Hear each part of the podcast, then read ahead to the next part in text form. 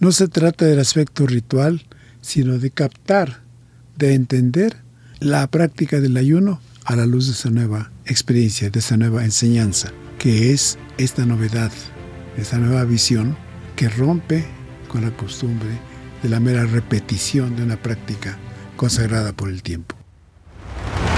Un libro escrito hace miles de años en diferentes culturas y países con un mensaje para hoy. Para vivirlo, necesitas entenderlo. Explora la Biblia, la primera Biblia de estudio en audio que te ayudará a profundizar más en la palabra de Dios. Expertos biblistas explican los aspectos históricos y culturales que facilitan la comprensión del texto. Explora la Biblia. A diferencia del Evangelio de Mateo, que en sus dos primeros capítulos narra la infancia de Jesús, Marcos se enfoca desde el inicio en contarnos varias acciones de Jesús. Hola, ¿qué tal? Soy Lloyd Ortiz y junto al doctor Alfredo Tepox, experto en traducción bíblica, analizamos el capítulo 2 del Evangelio de Marcos, que nos presenta varias acciones y reflexiones sobre el caminar del creyente. En este episodio hablaremos de el ayuno, una costumbre que Jesús renueva, una nueva etapa de fe, el día de reposo y más allá. Cada mandamiento tiene una razón. Acompáñanos.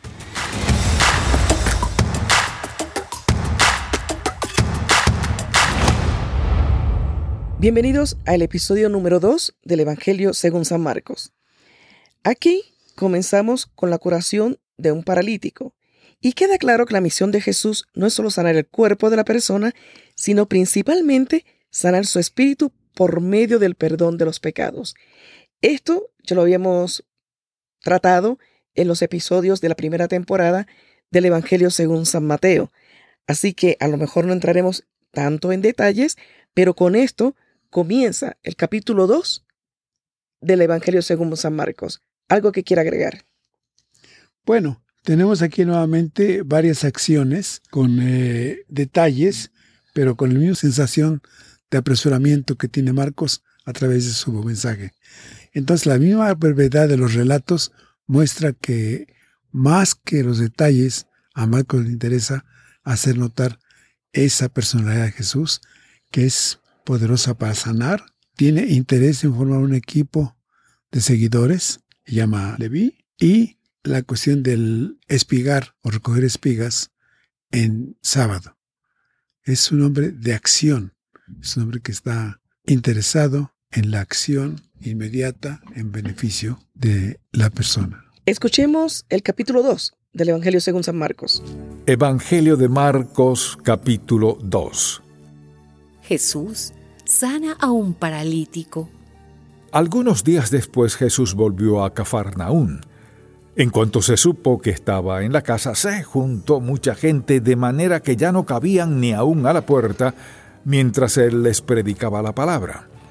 Llegaron entonces cuatro hombres que cargaban a un paralítico. Como no podían acercarse a Jesús por causa de la multitud, quitaron parte del techo donde estaba Jesús, hicieron una abertura y por ahí bajaron la camilla en la que estaba acostado, el paralítico. Cuando Jesús vio la fe de ellos, le dijo al paralítico, Hijo, los pecados te son perdonados. Algunos de los escribas que estaban allí sentados se decían a sí mismos, ¿qué es lo que dice éste? Está blasfemando. ¿Quién puede perdonar pecados? Nadie, sino Dios. Enseguida Jesús se dio cuenta de lo que estaban pensando Así que les preguntó qué es lo que cavilan en su corazón. ¿Qué es más fácil? ¿Que le diga al paralítico, tus pecados te son perdonados, o que le diga, levántate, toma tu camilla y anda? Pues para que ustedes sepan que el Hijo del Hombre tiene autoridad en la tierra para perdonar pecados, éste le dice al paralítico, levántate, toma tu camilla y vete a tu casa. Enseguida el paralítico se levantó, tomó su camilla y salió delante de todos, que se quedaron asombrados y glorificando a Dios al tiempo que decían, Nunca hemos visto nada parecido. Llamamiento de Leví. Después Jesús volvió a la orilla del lago, y toda la gente se le acercaba y él les enseñaba. De paso, vio a Leví, hijo de Alfeo, que estaba sentado donde se cobraban los impuestos, y le dijo, Sígueme. Y Leví se levantó y lo siguió. Y sucedió que mientras Jesús estaba sentado a la mesa en la casa de Leví, también muchos cobradores de impuestos y pecadores se sentaron a la mesa con Jesús y sus discípulos, pues ya eran muchos los que lo seguían. Cuando los escribas y los fariseos lo vieron comer con cobradores de impuestos y con pecadores, le preguntaron a los discípulos, ¿cómo? ¿Este come y bebe con cobradores de impuestos y con pecadores? Jesús los oyó y le dijo, no son los sanos los que necesitan de un médico, sino los enfermos. Y yo no he venido a llamar a los justos, sino a los pecadores. La pregunta sobre el ayuno. Los discípulos de Juan y los fariseos estaban ayunando, así que algunos fueron a preguntarle, ¿por qué los discípulos de Juan y de los fariseos ayunan? y tus discípulos no? Jesús les dijo, ¿acaso pueden ayunar los invitados a una boda mientras el novio está con ellos? Claro que no, mientras el novio esté presente. Pero vendrá el día en que el novio les será quitado y entonces sí, ese día ayunarán. Nadie remienda un vestido viejo con un paño de tela nueva, porque la tela nueva estira la tela vieja y la rotura se hace peor. Ni tampoco se echa vino nuevo en odres viejos, porque el vino nuevo revienta los odres, y entonces el vino se derrama y los odres se echan a perder. Más bien el vino nuevo debe echarse en odres nuevos. Los discípulos espigan en el día de reposo un día de reposo, mientras Jesús pasaba por los sembrados, sus discípulos comenzaron a arrancar espigas a su paso. Entonces los fariseos le dijeron, Fíjate, ¿por qué hacen estos en el día de reposo lo que no está permitido hacer? Jesús les respondió, ¿Nunca leyeron lo que hizo David con sus acompañantes en aquella ocasión en que tuvieron hambre? pues entró en la casa de Dios y comió los panes de la proposición, que sólo a los sacerdotes les es permitido comer, y hasta los compartió con sus acompañantes. En aquel tiempo, Abiatar era el sumo sacerdote. También les dijo, el día de reposo se hizo por causa del género humano, y no el género humano por causa del día de reposo de modo que el Hijo del Hombre es también Señor del día de reposo. Acabamos de escuchar el capítulo 2 del Evangelio según San Marcos. Aquí en este capítulo que acabamos de escuchar, se habla del llamamiento de Leví, que es precisamente de quien estuvimos hablando en la temporada pasada, o sea, de Mateo, ¿cierto? Efectivamente, se ha identificado a este Leví con el evangelista Mateo, cobrador de impuestos. Que no era muy apreciado lógicamente, porque estaba al servicio de los invasores del imperio romano. Pero aún así, Jesús lo escoge para ser uno de sus discípulos. La enseñanza hermosa de Jesús, ¿no? Claro, no hace acepción de personas. Por motivos religiosos, los judíos más piadosos ayunaban dos veces por semana. Jesús dice que el ayuno es señal de tristeza y que para sus seguidores el tiempo presente es de alegría. Doctor Tepox, ¿Qué nos puede comentar sobre esta parte del el ayuno que encontramos en el Evangelio según San Marcos? Ya habíamos comentado algo al respecto del ayuno en, anteriormente al hablar del Evangelio de Mateo.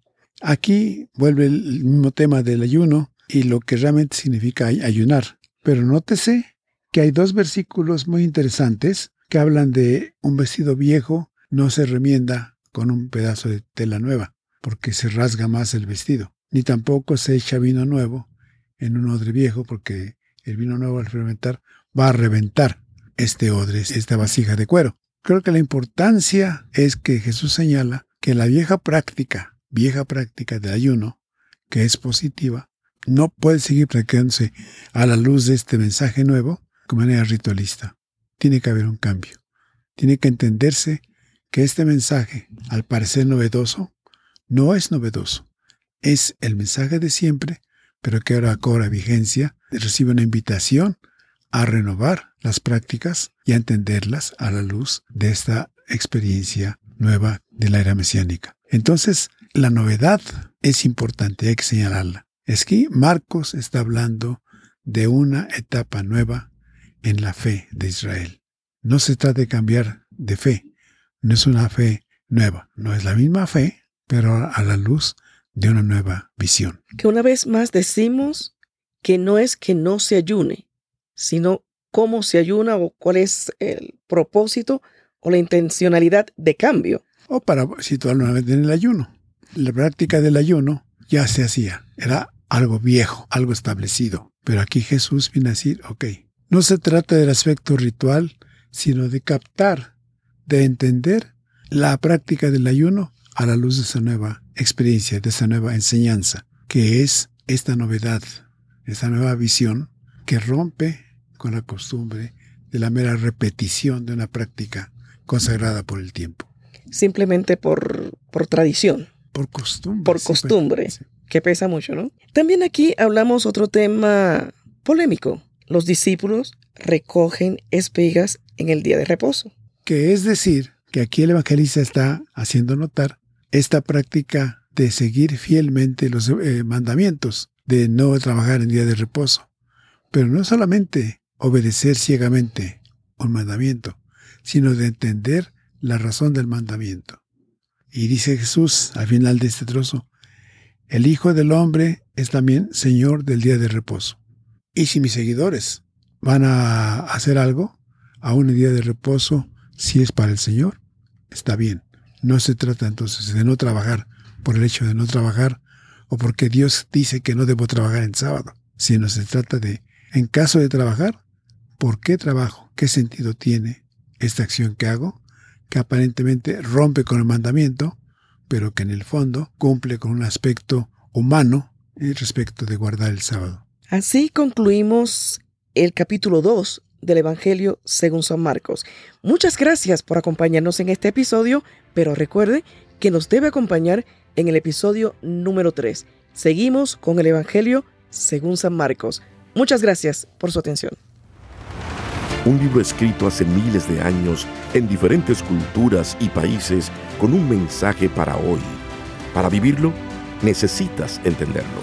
Explora la Biblia la primera Biblia de estudio en audio que te ayudará a profundizar más en la palabra de Dios. Expertos biblistas explican los aspectos históricos y culturales que facilitan la comprensión del texto. Explora la Biblia